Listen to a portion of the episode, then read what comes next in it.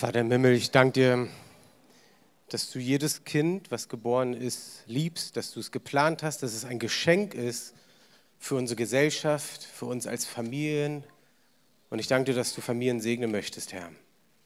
Und ich bitte dich für Kraft für Familien. Ich bitte dich um finanzielle Versorgung und Sicherheit für Familien, dass wir nicht mehr darüber legen, ob es finanziell möglich ist, Kinder zu haben, zu bekommen oder mehr Kinder zu haben, sondern Herr, du setzt es frei.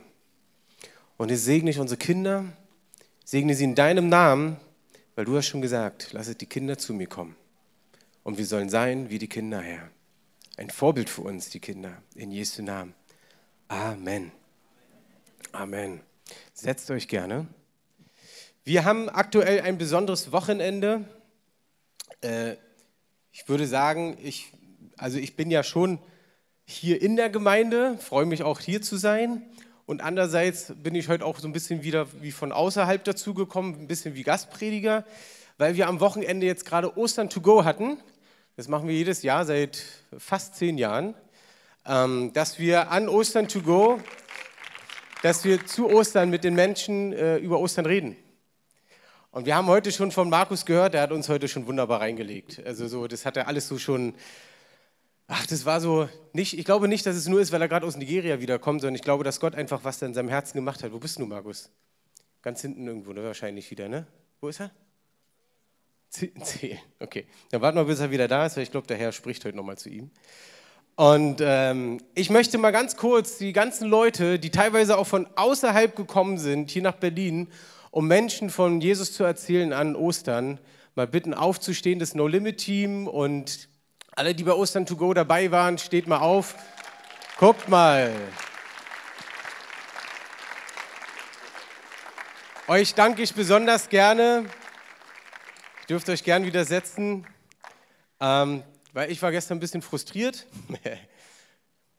ja, das, ich glaube, es ist wichtig, dass wir als Leiter auch ehrlich sind. Ich war frustriert der Karfreitag war so ein schöner Tag. Und ich habe schon auf die Wetter-App geguckt und habe gesehen, Mensch, äh, soll mehr regnen als Sonne scheinen. Dann haben wir echt gebetet, ja, und es ist von 80% Regenwahrscheinlichkeit auf 40 runtergegangen. Also es hat nur so ein bisschen genieselt gestern. Also es war im Gegensatz zu dem, was vorausgesagt war, schon echt ein Wunder. Aber ich bin euch, ich bin ehrlich zu euch, ich habe mir gesagt, das kann doch nicht wahr sein. Gott, wenn du schon die Hälfte wegkriegst, also von 80 auf 40, dann geht es doch auch ganz. Und ich möchte euch ehrlich sagen, ich mache das ja auch seit Jahren, diese Einsätze. Aber ich dachte gestern, oh nee, das gibt es einfach nicht. Dann war es auch noch so schön voll. Also es gab trotzdem viele Leute, die stehen geblieben sind. Der Platz, wo wir dachten, der wäre optimal, der war dann doch sehr eng und alles. Und irgendwie so mein Organisationsherz darin dachte auch so, Mann, oh Mann, oh Mann. Es hätte so ein schöner Ostersamstag werden können. So, so bin ich dann auch nach Hause gefahren und war, wie gesagt, etwas frustriert. Aber ich möchte euch was sagen. Das ist dann immer wieder, wenn der Herr überführt. Wir haben so eine kleine App, also das ist online, tippen alle Teilnehmer ein, was sie so erlebt haben, mit wie vielen Menschen sie gebetet haben, wie viele sich auch für Jesus entschieden haben. Und ich bitte den Enrico mal, dass er uns mal doch die Seite nochmal zeigt. Ich habe vorhin überlegt, ob wir es machen oder nicht, aber ich glaube, es ist wunderbar. Er muss sie jetzt noch ein bisschen kleiner machen. Gestern, obwohl es geregnet hat, vier Stunden lang, haben wir in persönlichen Gesprächen, wo das Evangelium erklärt wurde, was Ostern war, mit 87 Menschen gesprochen. Also ganz direkt. Und alle, die noch gehört haben über die Lautsprecheranlage, die können wir gar nicht zählen. Ich bitte mal die Johanna schon mal nach vorne und ich glaube, ist eine Tanja da hier aus unserer Gemeinde, die auch gestern mit dabei war? Weil du hast gestern was mit, äh, mit einer Muslimin äh, äh erlebt. Komm auch mal ganz kurz, dass du es mal erzählst, wenn es für dich okay ist. Ich will dich nicht zwingen. Aber wir gehen mal weiter. Guck mal, wir haben mit 62 Menschen beten können, nachdem wir mit ihnen gesprochen haben. Es gab sogar drei Heilungen. Ich weiß gar nicht, was da geheilt wurde. Aber mindestens 15 Menschen haben sich gestern im Regen für Jesus entschieden, weil wir Ostern feiern. Es ist wunderbar und Gott hat mir damit einmal mehr gezeigt, Basti, die Umstände können völlig egal sein. Es geht darum, dass Menschen zum Glauben kommen und dass Menschen die rettende Botschaft hören. So, jetzt kommt mal ganz schnell nach vorne, weil ich habe alles nur in dieser Predigtzeit. Deswegen kommt Tanja und Johanna, fang du doch mal an.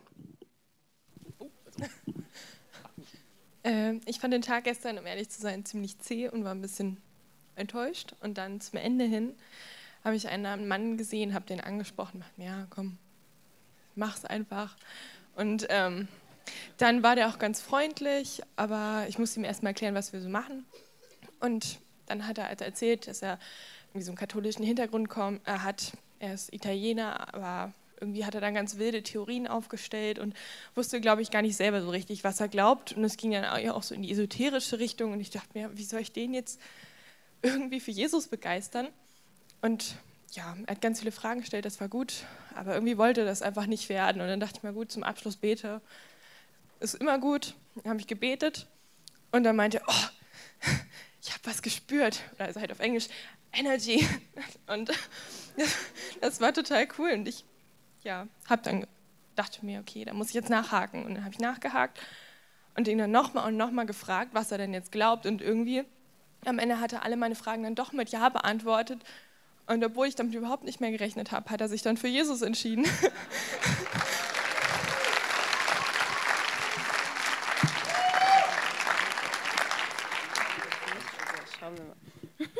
Ich habe nicht damit gerechnet.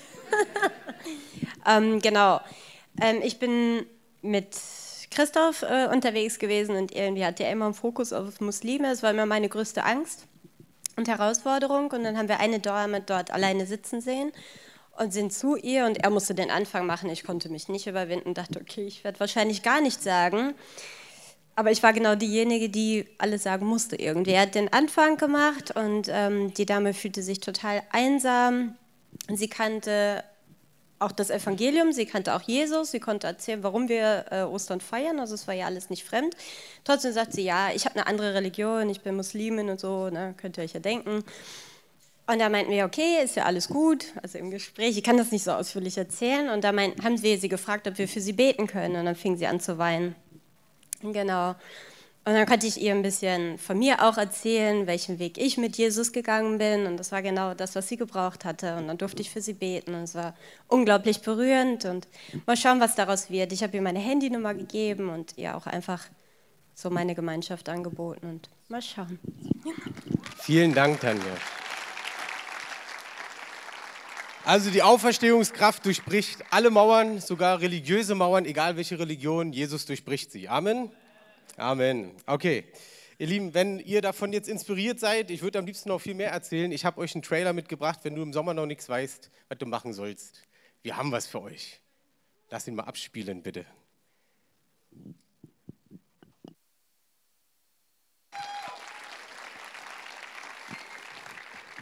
Also wenn ihr heute rauskommt, ihr habt, wir haben unseren Tisch dabei, nehmt euch so einen Flyer mit, da stehen die Städte noch nicht drauf. Ich kann euch schon mal verraten, vom 1. bis 10. August sind wir auch in Berlin unter anderem. Also wir werden auch in Berlin wieder große Einsätze fahren. Meldet euch gerne dazu an. Es ist eine Abenteuertour, die nicht besonders teuer ist. Wenn du aber dann auch noch mal da gerade am Tisch bist, es ist ja Ostern, ne? Und du willst ja. Nein, nein, alles da. ja, heute ist richtig Freude im Haus hier. Ich glaube, heute müssen wir überziehen. Äh, Dunja. Nein, machen wir nicht. Ach, übrigens, der Christoph, das war nicht der Christoph aus unserer Gemeinde, der, unser leitender Pastor, sondern Christoph von unserem Team.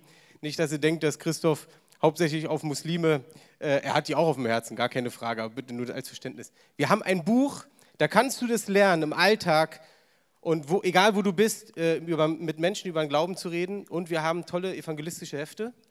Wenn du sagst, hey, jetzt zu Ostern, deinem Nachbar hast du noch nichts geschenkt. Guck mal, wir haben extra sogar was für ältere Leute, extra große Schrift, wo sich Menschen mit über 70 für Jesus entschieden haben, na, ihr lacht. Wisst ihr, dass viele ältere Leute denken, sie sind zu alt dafür? Erst recht, wenn wir jungen Leuten ihnen das erzählen. Deswegen nimm das gern mit. Da sind Menschen, die über 70 waren, die sich für Jesus entschieden haben. Und wir haben unser Osterheft wieder mit. Wir haben heute ein Special-Angebot. Vier Stück, ein Euro. Für vier Leute heute noch jemanden sowas zu verschenken. Vielleicht nach der Predigt seid ihr vielleicht ermutigt, da hineinzugehen. Ich wollte es nur jetzt schon mal ansagen. Lasst uns mal ein bisschen in das Thema Ostern hineingehen. Ostern ist für mich so ein Thema, naja, was machen wir denn immer am Ostersonntag? Auferstehungsgottesdienst. Und eigentlich gibt es da so eine gewisse Liturgie, oder? Dass man dann nochmal sagt, der Herr ist auferstanden. Das läuft schon von ganz alleine. Das ist wunderbar. Ich finde es auch gut, es ist auch nicht verkehrt. Äh, und wir hören auch oft, dass das Ostern so verharmlost wird in der Welt. Und meine These ist sogar, dass nicht die Welt Ostern verharmlost, also die Menschen, die nicht an Gott glauben, sondern dass wir Christen das machen. Wir Christen verharmlosen Ostern. Jetzt nicht, weil du bei dir auch äh, Ostereier angemalt hast und vielleicht mit den Kindern Ostereiern suchst. Solange sie auch die Geschichte von Jesus wissen, denke ich, kann äh, Gott da ein Auge zudrücken, aber ich glaube, dass wir das verharmlosen. Wir sind heute zusammen und feiern das. Und die Frage ist, was ist denn danach? Gehen wir mit dieser Feiereinstellung dann nach Hause, dann essen wir zusammen Kuchen. Was heißt zusammen? Unter uns Christen. Ich habe heute Morgen meine Tochter ein paar Fragen gestellt und äh, ich weiß nicht, ob sie es einfach immer nur vielleicht von mir gehört hat oder selber sagte sie plötzlich, weißt du Papa, eigentlich ist doch voll langweilig, wenn immer nur die, die an Gott glauben, zusammen sind. Wäre das nicht mal gut, wenn ein paar mehr dabei sind, die Gott noch nicht kennen? Und ich habe mich so überführt gefühlt. Jetzt nicht, weil es verkehrt ist, dass wir als Christen zusammen sind. Bitte versteht es jetzt nicht falsch. Aber es ist so, wo ich so merke, ja, du, wir sind doch jeden Sonntag eh schon zusammen hier. Wir haben unsere Hauskreise. Wir treffen uns auch mal so untereinander mit Freunden. Aber wie wäre es, wenn wir das Osterheft, äh, Osterheft, ja, das Osterheft kaufen für 1 Euro, vier Stück, ähm, dass wir das Osterfest nutzen, um ganz konkret Nachbarn zu erreichen, ganz konkret Arbeitskollegen einzuladen, die vielleicht einsam sind und sagen, hey, feier doch mit uns zusammen Ostern. Dass wir dann nicht komisch religiös werden, sondern dass wir ihnen zeigen, dass Ostern für uns nicht nur ein Fest ist, sondern ein Leben ist. Weißt du, es ist so ein bisschen wie äh, Valentinstag, ja. Und ich habe es euch ja schon oft bezeugt, ich liebe meine Frau, also mehr geht nicht, außer Jesus mehr zu leben. Aber einen Menschen kann ich nicht mehr lieben als meine Frau. Aber da brauche ich doch keinen Valentinstag dazu. Um, ihn, um ihr dann an dem Tag zu sagen, du, wir haben uns zwar das ganze Jahr gestritten, aber hey, ich liebe dich. Haben wir nicht, aber ihr wisst, was ich meine.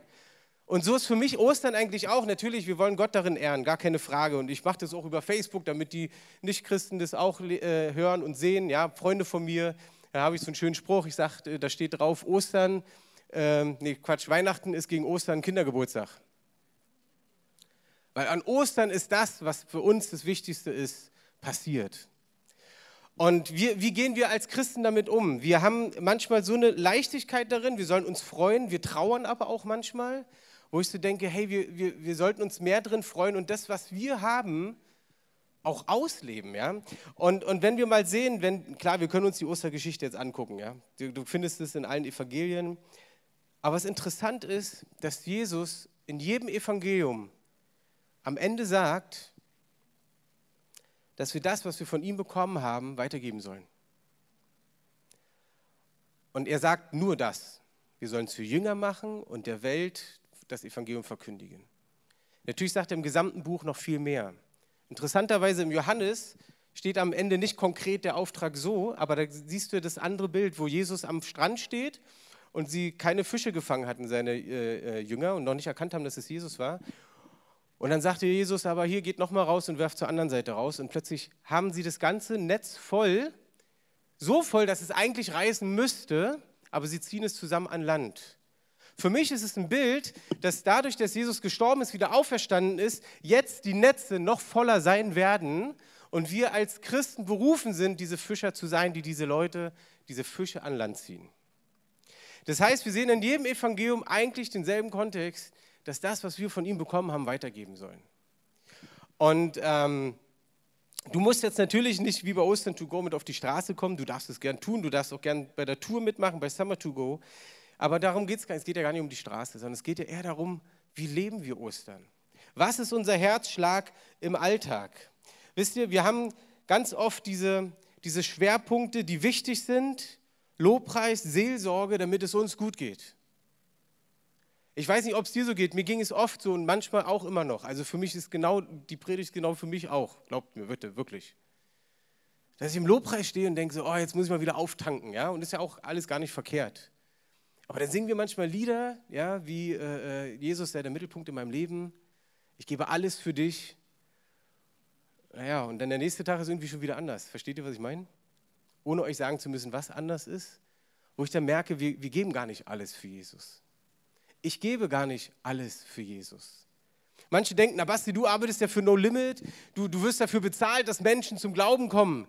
Ich möchte diese Lüge mal kurz zur Seite schieben. Ich werde dafür bezahlt, dass der Verein läuft, dass es organisiert wird, dass Finanzen freigesetzt werden und so weiter. Menschen zu Jesus führen mache ich ehrenamtlich, dafür werde ich nicht bezahlt. Gut, drei finden Halleluja darin. Ich hoffe, es muss keiner bezahlt werden, um Menschen zu Jesus zu führen. Wir hatten das Thema schon oft, Evangelisten sind nicht dafür da, allein Menschen zu Jesus zu führen, sondern die Gemeinde zuzurüsten, habe ich euch schon oft erzählt. Und glaubt mir, auch Bibel lesen und beten, dafür sollte man nicht bezahlt werden. Und es sollte eigentlich auch kein Ehrenamt sein, sondern es sollte dein volles Leben sein. Also denkt nicht, dass wenn ich jetzt hier eine Predigt vorbereitet habe, nein, dafür wurde er bezahlt. Nein, ihr Lieben, wir müssen uns voll und ganz in das Leben mit Jesus reinbringen. Und dann werden wir auch sehen, wie gewisse Dinge sich verändern werden in deinem Leben. Nicht wegen deiner Leistung, sondern weil du den Fokus auf Jesus hast.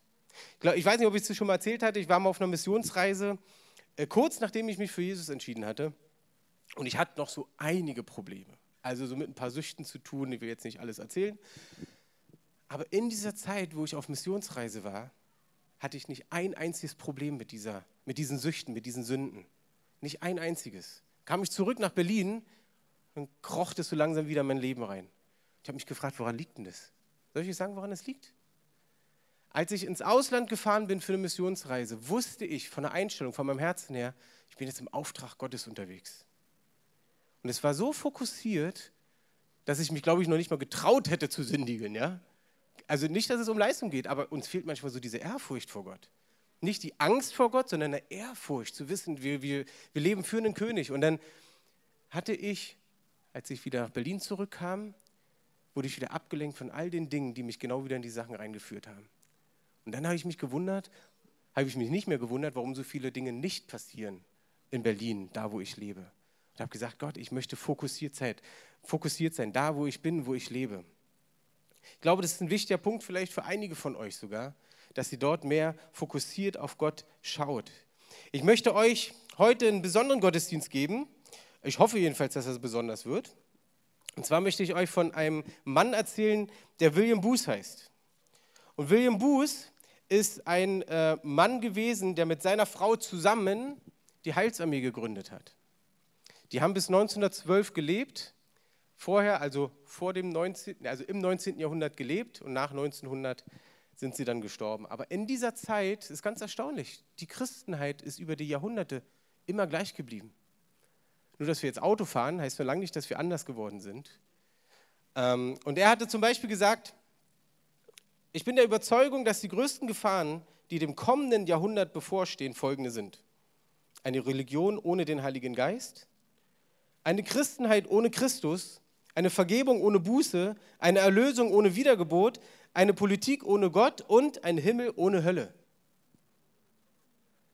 Das hat er schon vorhergesehen. Und wir sehen immer mehr, und wir müssen als Christen wirklich aufpassen, dass wir nicht nur Gottesdienste machen, damit sich alle wohlfühlen, ja, und dass wir dann nicht um Vergebung und Buße und Himmel und Hölle äh, erwähnen, sondern es ist das Evangelium, das gehört dazu. Und dieser Mann, der die Heilsarmee gegründet hat, und äh, die ist fast auf der ganzen Welt war. Wir waren ja, ähm, als Elternzeit waren wir ganz, ganz weit weg in Australien und sogar da gab es in irgendeiner Nebenstraße, gab es ein Haus, da stand ganz groß Salvation Army dran, also Heilsarmee. Also auf der ganzen Welt sind die verstreut und die haben sich um die Ärmsten der Armen gekümmert. Und der hat eine Vision bekommen. Und die möchte ich euch heute vorlesen. Und dafür bitte ich euch, dass ihr die Kinosessel mal richtig ausnutzt. Und zwar, dass ihr euch einfach zurücklehnt, gern die Augen schließt. Wir machen auch das Licht jetzt gleich aus. Carsten wird uns mit begleiten. Ich möchte euch das vorlesen. Es wird auch einige Minuten dauern. Aber diese Vision hat mich selber in meinem Leben, so wie ich bin, immer wieder herausgefordert und eventuell auch ein bisschen beschämt. Aber vielleicht nehmt es doch mal auf und lasst uns schauen, was der Heilige Geist dadurch tut bitte auch die anderen Scheinwerfer ausmachen.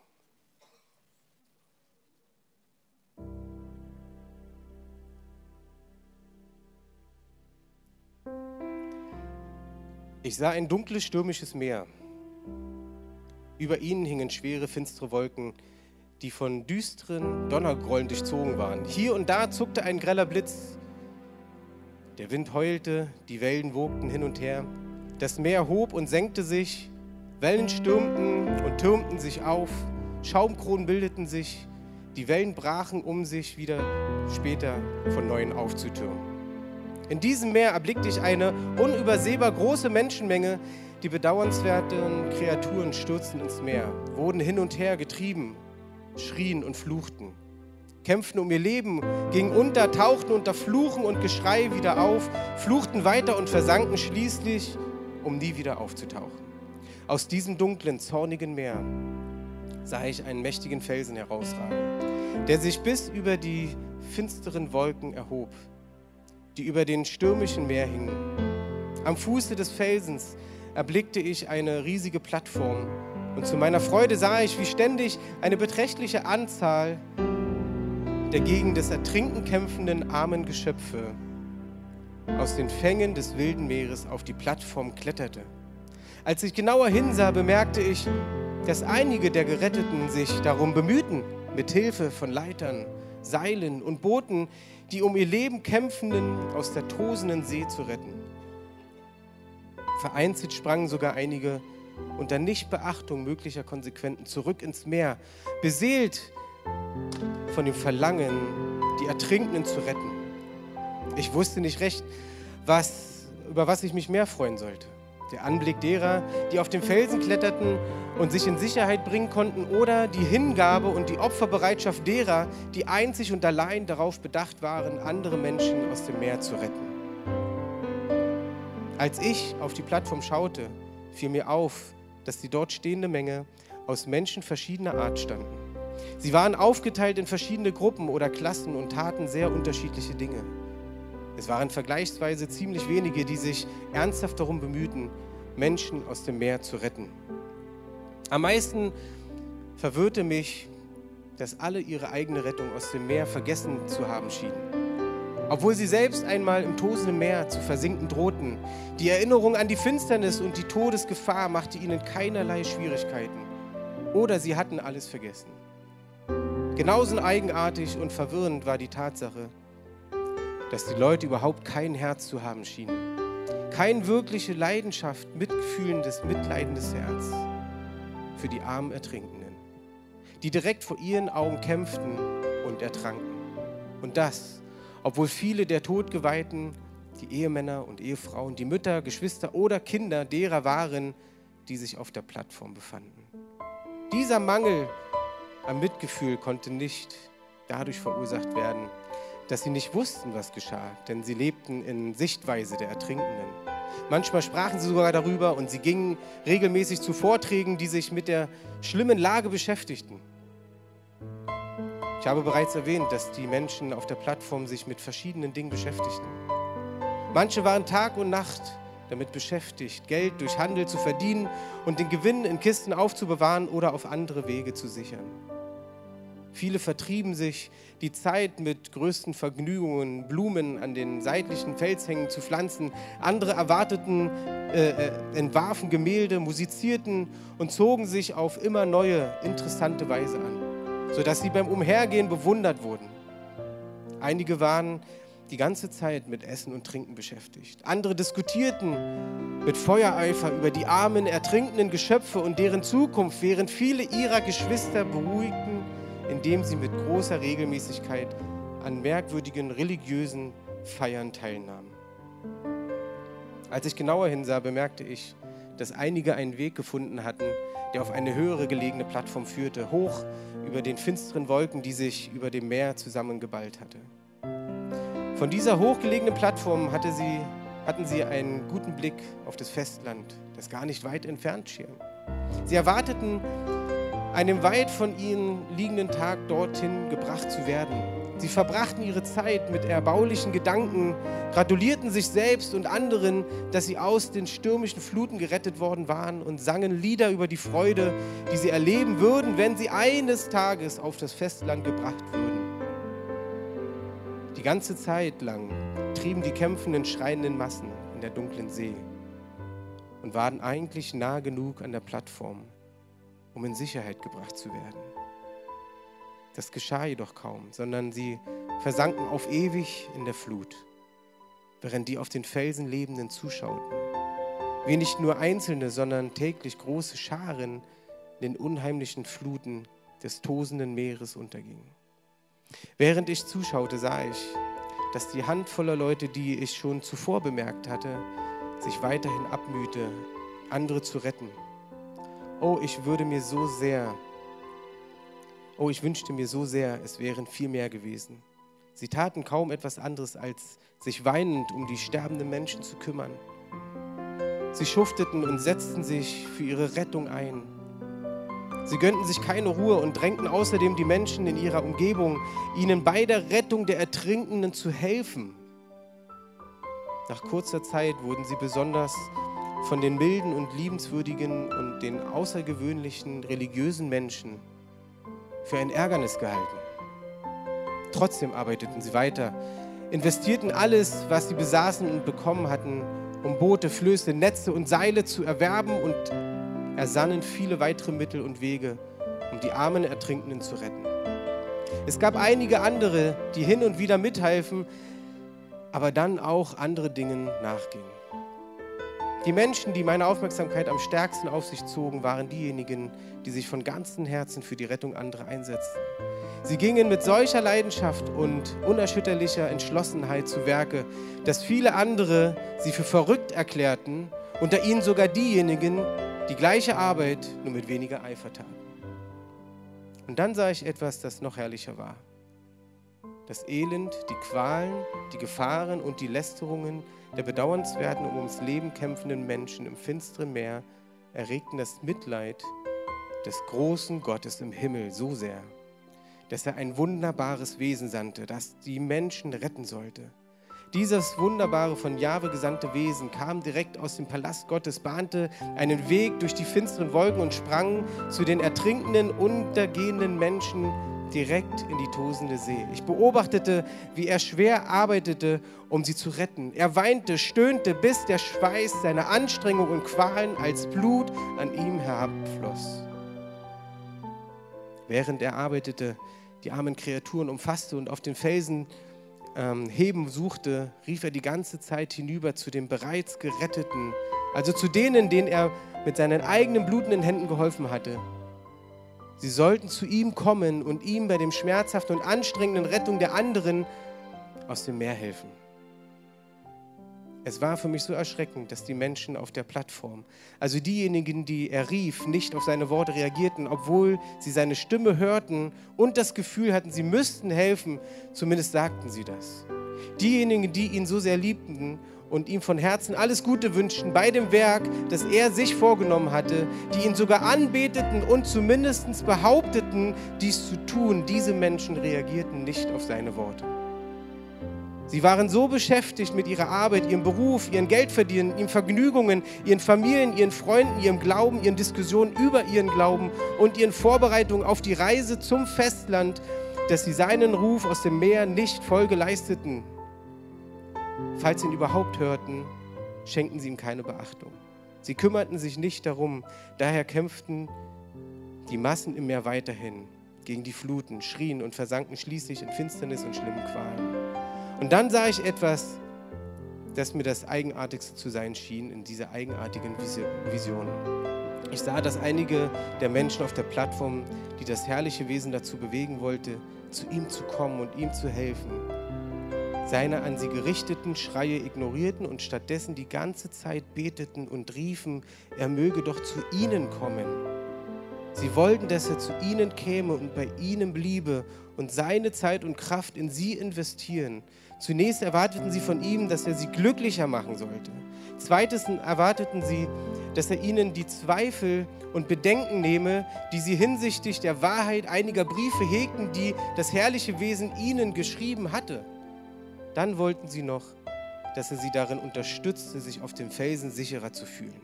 So sicher, dass sie in der Gewissheit ruhen könnten, niemals mehr vom Felsen herabzurutschen.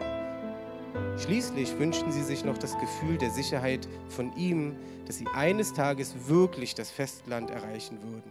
Denn sie wussten, dass einige so nachlässig auf dem Felsen umhergangen, dass sie ausrutscht und ins tosende Meer zurückgefallen war. Diese Menschen hatten sich zur Gewohnheit gemacht, so hoch wie möglich auf den Felsen hinauf zu klettern, von dort aus Richtung Festland zu schauen, wo sie das herrliche Wesen vermuteten und zu rufen, komm zu uns, komm zu uns und hilf uns. Aber er fand sich die ganze Zeit bei den bedauernswerten, kämpfenden und ertrinkenden Menschen im tobenden Meer, hatte seine Arme um sie gelegt und versuchte sie auf den Felsen zu heben. Dabei hielt er voller Sehnsucht, aber vergeblich, Ausschau nach denen, die sich auf den Felsen befanden, und riefen ihn mit heiser gewordener äh, Stimme zu, kommt zu mir, kommt und helft mir. Und dann verstand ich die ganze Vision. Sie war eindeutig. Das Meer ist das Meer des Lebens, der Ort der wirklichen Menschen, menschlichen Existenz. Der Donner war das Echo des aus der Ferne vernehmbaren Zornes Gottes. Den Blitz die Blitze waren die Aufleuchten, das Aufleuchten der Wahrheit, die vom Thron Jahwes zu uns drangen. Die Menschenmassen, die im sturmgepeitschten Meer umhertrieben und schrien, kämpften und litten, waren die Tausenden und Abertausenden von Huren, Zuhältern, von Alkoholikern und denen, die sie dazu gemacht hatten, von Dieben, Lügnern, Gotteslästern und gottlosen Menschen jeder Art aus allen Ländern und Nationen. Oh, wie tief schwarz das Meer war, welche riesigen Massen von Reichen und Armen, Ungebildeten und Gebildeten. Und doch hatten sie alles eins gemeinsam, vor Gott waren sie Sünder. Sie hatten alle eines gemeinsam? Nein, sogar zwei Dinge.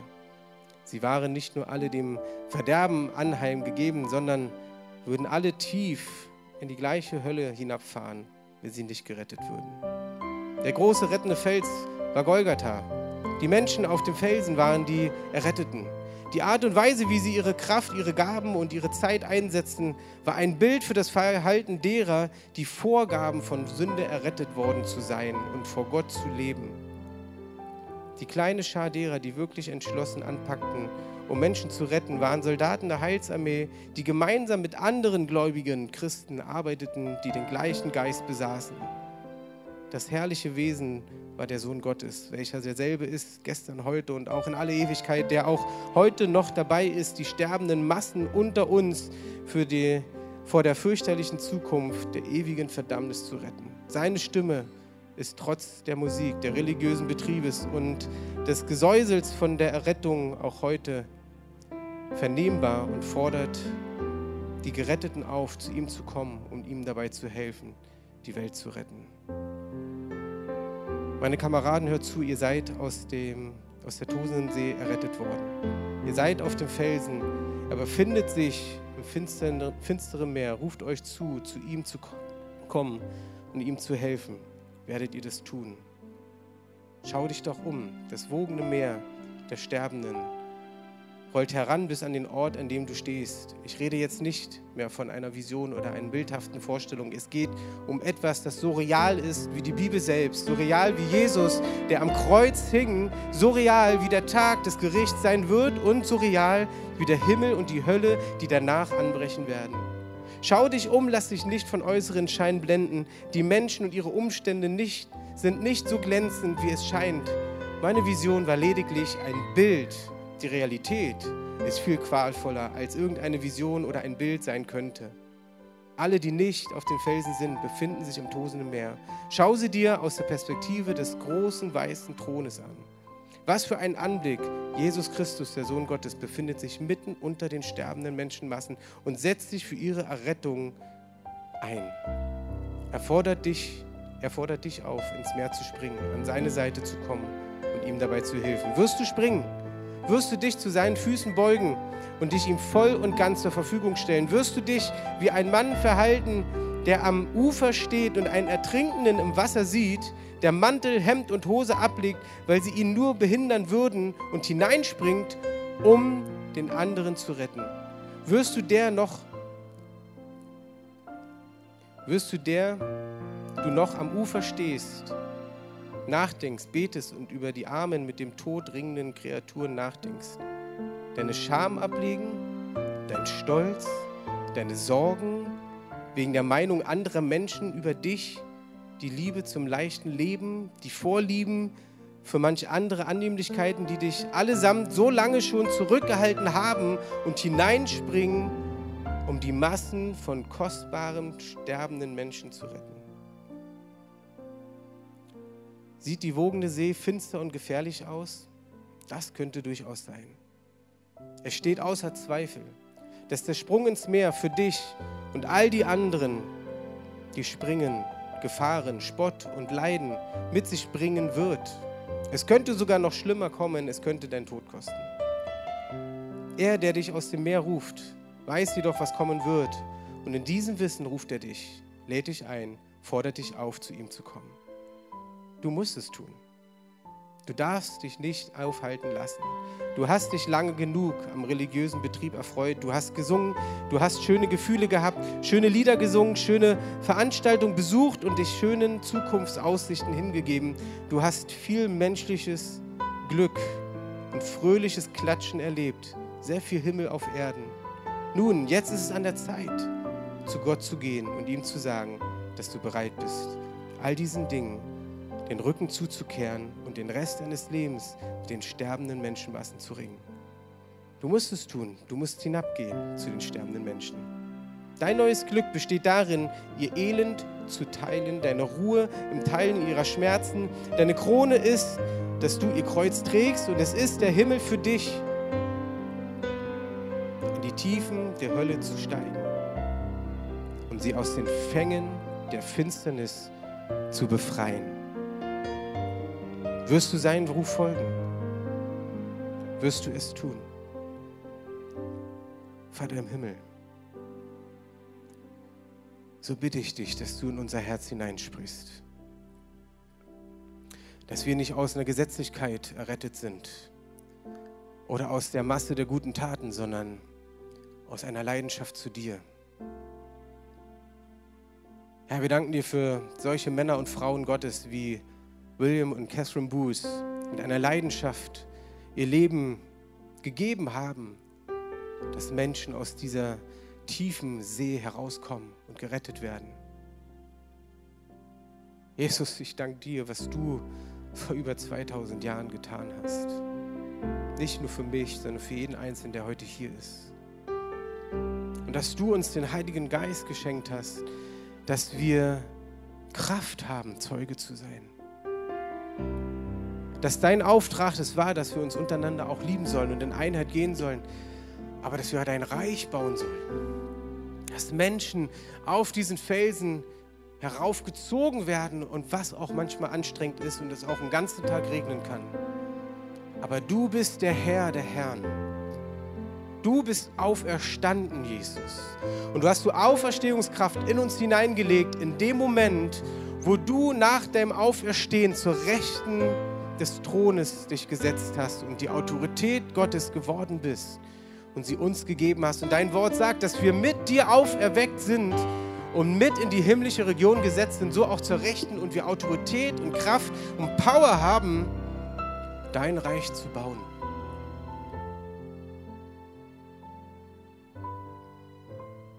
Heiliger Geist, ich bin beschämt von meinem Leben. Nicht aus einem falschen Leistungsdruck, sondern dass mir manchmal, vielleicht sogar oft, die Leidenschaft fehlt. Und es nur eine Gewohnheit ist, dass wir gewisse Dinge tun. Herr, ich möchte dein Feuer und deine Kraft. Ich möchte nicht darauf schauen, ob ich ein oder zwei Stunden gerade investiert habe, sondern Herr, das, was ich investiere, gibst du eh zurück. Und das war aber nicht meine Motivation sein, zu tun, sondern ich weiß, dass du nicht drauf geschaut hast, was du für mich investieren wirst. Du hast es gemacht, weil es darum ging, mich zu retten, weil es darum ging, euch zu retten, weil es darum ging, die Welt zu retten. Und alle Helden dieser Welt sind nichtig gegen das, was du getan hast, Jesus.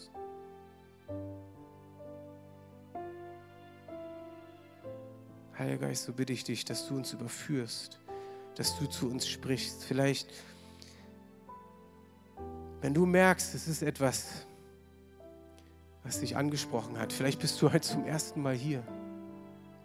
Vielleicht hast du noch nie eine Entscheidung für Gott getroffen, hast aber gehört, was er für dich getan hat, wie er für dich kämpft. Nicht, damit er sagen kann, ich habe noch mehr Leute in meinem Boot, sondern weil er dir helfen möchte, weil er dich erretten möchte. Aus deiner Finsternis möchte er Licht machen, weil er aus deinen Problemen, aus deinem Minus möchte er ein Plus machen.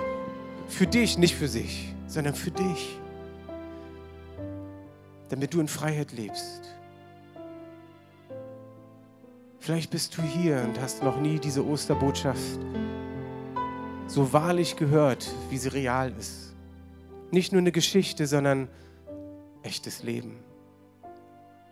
Vielleicht bist du hier und sagst, ich möchte heute am Ostersonntag einen Auferstehungssonntag haben und möchte Jesus in mein Leben einladen mein altes Leben ablegen und mit Jesus einen Neuanfang machen.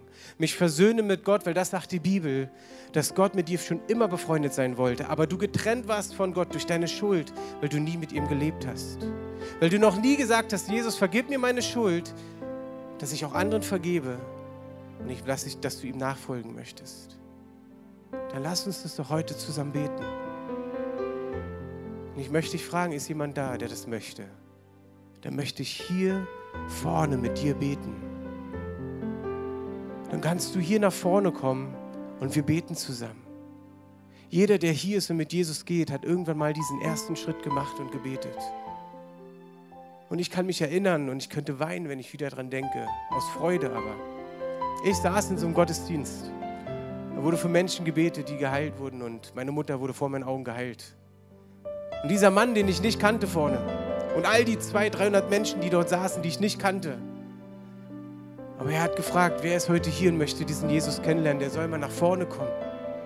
Ich kann dir eins sagen, mir war es immer wichtig, was andere Menschen von mir denken. Das war eins meiner Probleme in der Zeit ohne Jesus. Und ich wäre von meiner Seele her niemals nach vorne gegangen, weil ich Angst gehabt hätte, was die Leute von mir denken. Aber der Heilige Geist, Gott, hat mich so überführt, er hat mir gezeigt, dass er mich liebt, dass es egal ist, was andere Menschen denken. Und dann bin ich nach vorne gegangen und da kamen, glaube ich, noch 20 andere Leute mit nach vorne und wir haben zusammen gebetet. Und das Schöne war, keiner hat komisch gedacht, sondern jeder hat sich gefreut, dass dort Menschen waren, die zum ersten Mal diese Entscheidung getroffen haben. Deswegen in der Zeit, wo wir noch weiterspielen, Schließt doch mal einfach eure Augen bitte.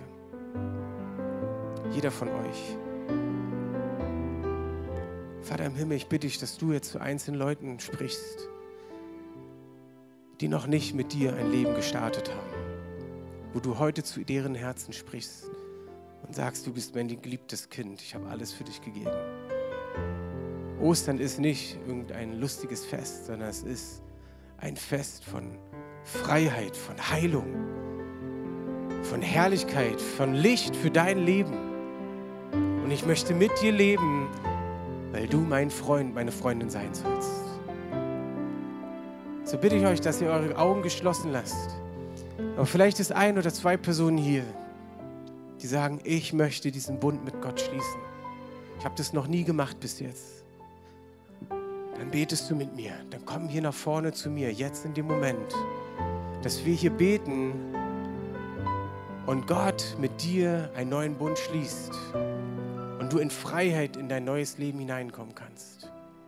Wer ist da und möchte diesen Bund mit Gott schließen? Dann komm doch kurz nach vorne. Ich bitte, dass die anderen die Augen geschlossen halten. Dann möchte ich hier vorne mit dir beten. Ich warte einen kleinen Moment und bitte ich, Heiliger Geist, dass du überführst und jetzt jede Angst nimmst zu wissen, dass dieser Schritt ins Leben das Beste ist, was uns je passieren kann. Komm, Heiliger Geist, öffne du die Herzen, da wo noch keine Entscheidung getroffen ist. Du kannst es völlig frei entscheiden. Völlig frei. Es ist kein Zwang da.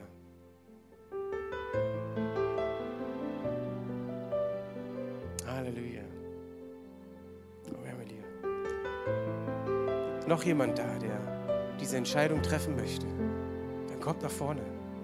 Jetzt in dem Moment. Lasst uns zusammen beten. Hey, schön, dass du da bist. Ist noch jemand da? Dann komm jetzt, weil wir wollen jetzt gleich zusammen beten. Vielleicht streckt ihr einfach eure Hände mal aus für diese beiden kostbaren Menschen. Steht doch dazu einfach mal auf. Und ich werde ein Gebet sprechen, was ein ganz einfaches Gebet ist, was wir alle zusammen nachbeten und euch dabei helfen, dass ihr es mitbetet. Vater im Himmel, ihr sprecht es einfach laut nach. Vater im Himmel, ich danke dir, dass du mich liebst. Ich danke dir, dass du, dir, dass du deinen Sohn für mich gegeben hast. Und Jesus, ich danke dir, dass du dein Leben für mich gegeben hast. Vergib mir meine Schuld, dass ich bis jetzt ohne dich gelebt habe. Komm du jetzt in mein Leben. Ich möchte dir ab heute nachfolgen, mein ganzes Leben lang. In Jesu Namen. Amen. Amen.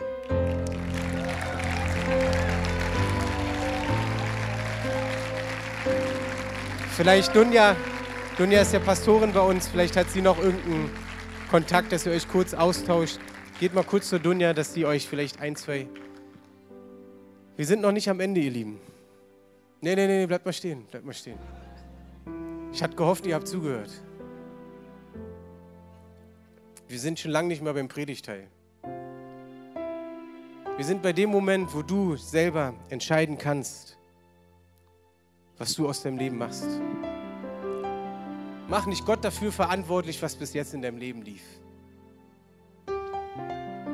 Ich glaube, meine These ist, dass wir Christen oft so viele Probleme haben, weil wir nicht fokussiert mit Jesus gehen.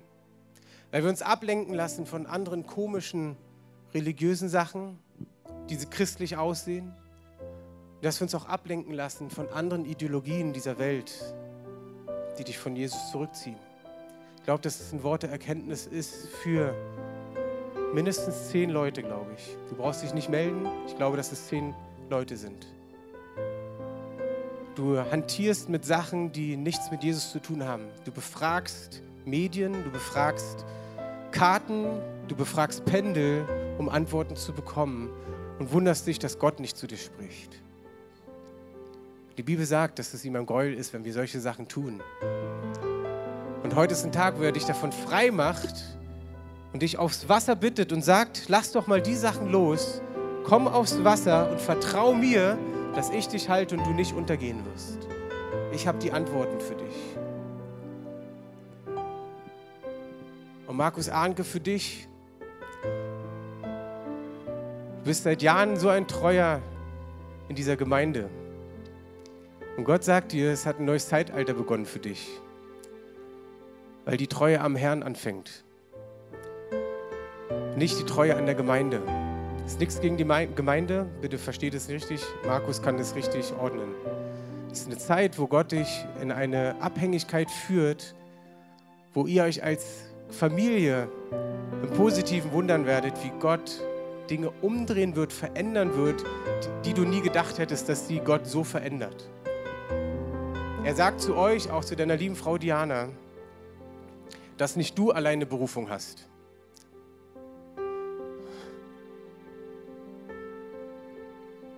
Sondern ihr habt als Familie eine Berufung.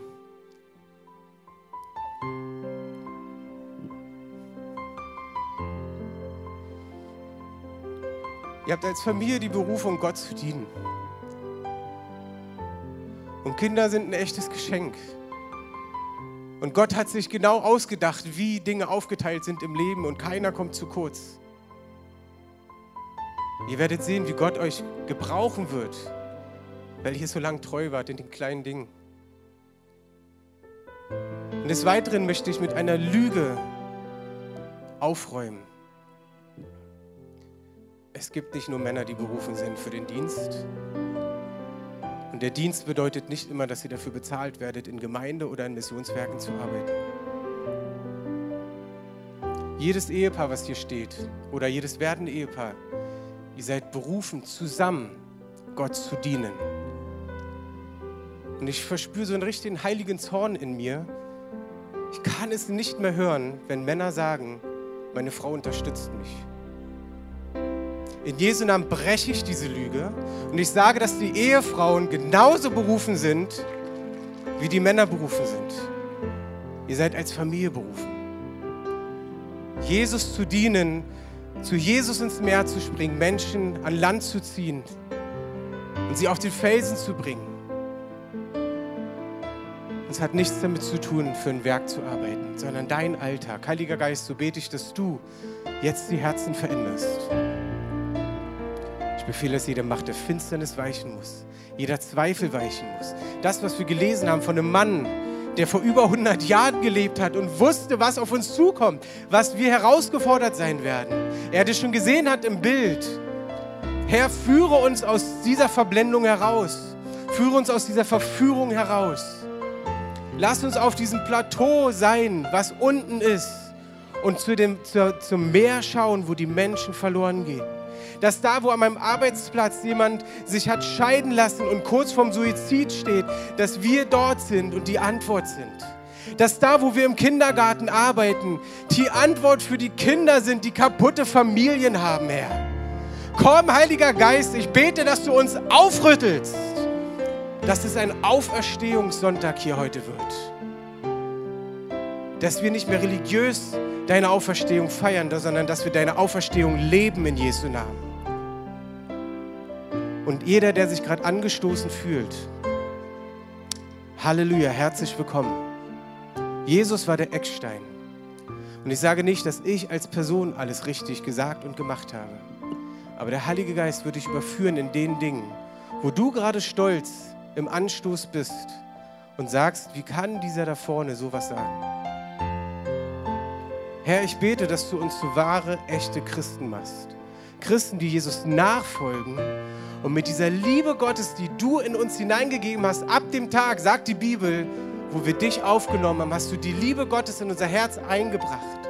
Dass wir diese Liebe ausleben im Alltag, bei Einsätzen, bei Familien, egal wo wir sind, bei Nachbarschaft. Herr, lass diesen Sonntag heute nicht an uns vorbeigehen dass wir heute am ganzen Nachmittag, wo wir noch locker acht Stunden Zeit haben, dass wir Menschen begegnen mit deiner Liebe, Herr. Heiliger Geist, überführe mich persönlich, da wo ich bequem geworden bin, da wo ich mich in meinen Werken geahlt habe und dachte, ich mache das alles gut. Herr, sie sind nichtig, wenn ich es nicht mit dem Herzen mache, was von dir kommt, Herr. Ich bete auch für diese Gemeinde, jeder Einzelne, der angestellt ist in dieser Gemeinde, dass du da überführst, wo, wo sie einfach in diesem Trott drinne sind, Dinge zu organisieren. Ich liebe diese Gemeinde, weil ich sehe, wie erweckt sie ist. Ich sehe, was für ein Hunger dort ist. Aber ich weiß auch, welche Gefahren sie birgt. Nicht, weil die Gemeinde schlecht ist oder die Leitung schlecht ist, überhaupt nicht. Aber ich bete, dass auch jeder, der angestellt und ehrenamtlich in Bereichen mitarbeitet, Verantwortung übernimmt, dass wir eine Auferstehung in unserem Herzen heute erleben. Dass wir nicht nur gesetzt sind, um aufzubauen, dass wir nicht nur gesetzt sind, um, um Ordnung zu schaffen als Ordner, dass wir nicht nur gesetzt sind, um Lobpreis zu spielen und zu singen, sondern dass wir gesetzt sind, die Welt zu verändern. Weil das Gerücht, dass jemand gestorben ist und wieder auferstanden ist, dieses Gerücht muss in die Gesellschaft hinein. Halleluja, Jesus. Herr, ich danke dir, dass du ermahnende Worte als Ermutigung nimmst. Ermahnung ist Ermutigung. Dinge zu nehmen und zu sagen, Herr, hier bin ich hier bin ich, verändere einfach das, wo ich merke, da bin ich zu sehr ich. Ich möchte mehr von dir und weniger von mir. Herr Geist, ich danke dir für jeden Einzelnen, der hier ist, der ein Potenzial in sich trägt. Jede, jede Person von euch trägt Potenzial, was Gott dir gegeben hat. Und er wird sie nutzen. Er wird das Potenzial, deine Talente nutzen. Aber nur, wenn du es selber entscheidest, dass er das darf. Und vielleicht ist heute dieser Reaktionsbereich, wo wir noch zusammen vor Gott stehen wo wir noch in Lobpreis gehen, ich nehme mir gerade mal heraus zu sagen, dass nur die nach vorne heute kommen und vor Gott stehen und sagen, ich möchte mehr da rein. Dass es die sind, die heute eine klare Entscheidung treffen und sagen, mein Leben soll nicht mehr so sein, wie es bis jetzt war. Vielleicht bist du schon evangelistisch, aber soll ich dir was sagen? Guck die Apostelgeschichte an. Für die 15 Leute, ich freue mich tierisch, für die zwei, die sich heute für Jesus entschieden haben. Apostelgeschichte zeigt viel mehr. Und es ist nicht durch Werke, aber durch eine Eingebung, eine Einstellung fürs Leben. So, wenn jetzt die Lobpreisband nach vorne kommt und uns noch weiterführt, vor Gott zu stehen, dann möchte ich herausfordern, dass nur die heute hier vor Gott stehen, die sagen, ich brauche einen Switch in meinem Leben. Ich möchte Auferstehung leben. Und jetzt ist was ganz Wichtiges. Für die, die sagen, nee, ich bin da drin. Ich brauche gerade nicht nach vorne gehen. Das ist völlig in Ordnung. Wenn du merkst, es fordert dich viel zu sehr heraus, gerade ich, ich brauche erstmal einen Kaffee im wahrsten Sinne des Wortes, dann darfst du das gerne tun. Aber die, die noch drinnen bleiben, wir bitten euch, dass wir diese Zeit hier nutzen, nicht zum Reden untereinander. Das Gebetsteam wird auch hier vorne gleich sein und einfach nach einer gewissen Zeit durchgehen, einfach nur so beten. Wir beten nicht für direkte Anlässe, sondern einfach, dass Auferstehung in unserem Leben sichtbar wird. Offiziell ist dieser Gottesdienst zu Ende, aber wenn du da rein möchtest, dann komm nach vorne, stell dich vor Gott, gib ihm ein Zeichen. Ihr könnt jetzt schon nach vorne kommen, gerne. Und für die, die sagen, das ist okay, Du darfst gerne nach Hause gehen. Ich wünsche euch eine geniale Osterzeit. Gottes Segen bei all dem, was du tust. Und bitte habe jetzt kein schlechtes Gewissen, wenn du jemand bist, der rausgeht. Der Herr ist mit dir und er wird dich führen und leiten.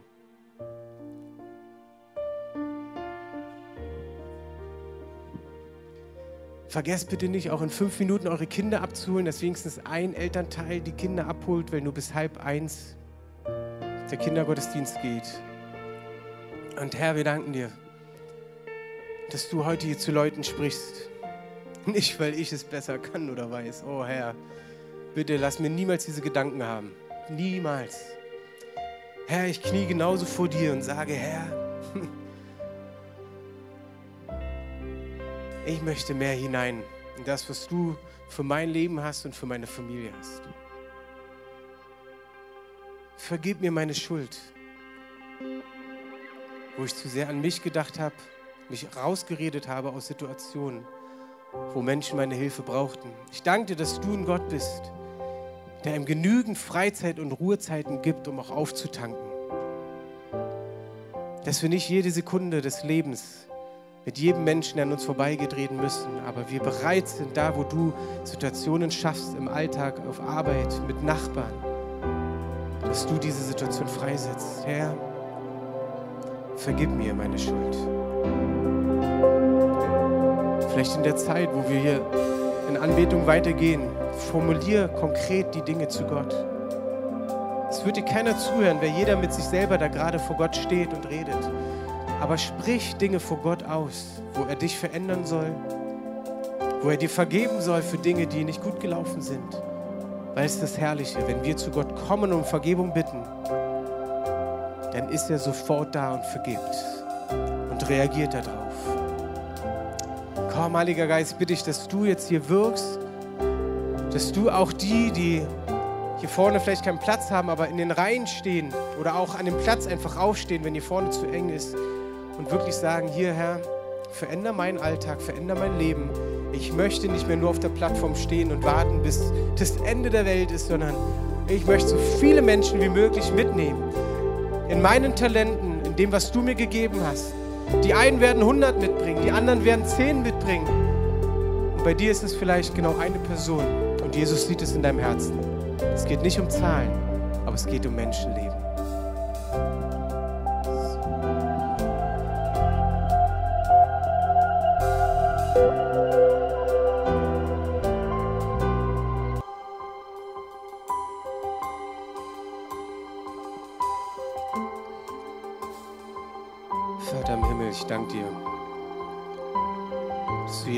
Hörst, dass du reagierst auf Entscheidungen, die wir treffen.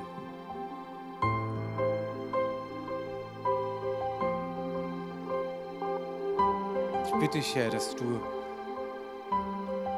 diejenigen, die heute so eine Entscheidung getroffen haben, dass sie heute echt verändert rausgehen. Weil du ihnen begegnet bist. Nicht der Worte und Predigt willen, sondern Wegen dir, Jesus. Dir, Herr.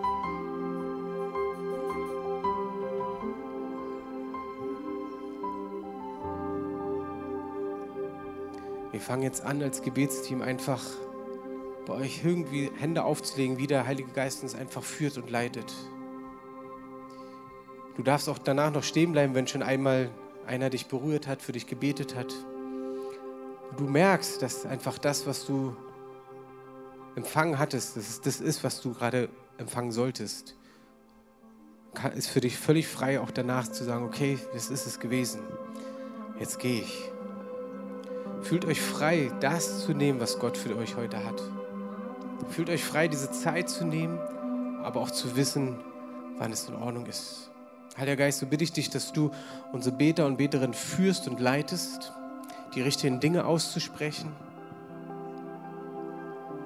Dass du freisetzt durch Gebete, auch wenn wir als Beter längst nicht auf dem Level sind für das, was wir gerade beten, Herr. Aber du bist größer und stärker in dem Ganzen. Und ich danke dir, dass auch für uns als Beter, das für uns gilt, da wo wir für Leute beten, dass wir selber auch empfangen dürfen und können. Komm, Heiliger Geist, beweg du dich.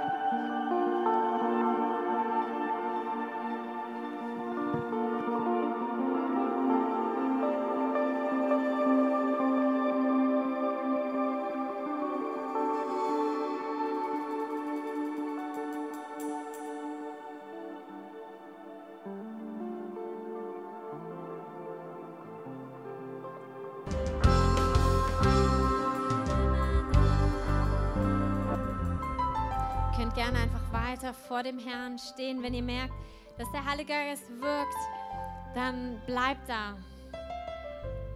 Manchmal braucht es diesen Moment, wo wir einfach warten.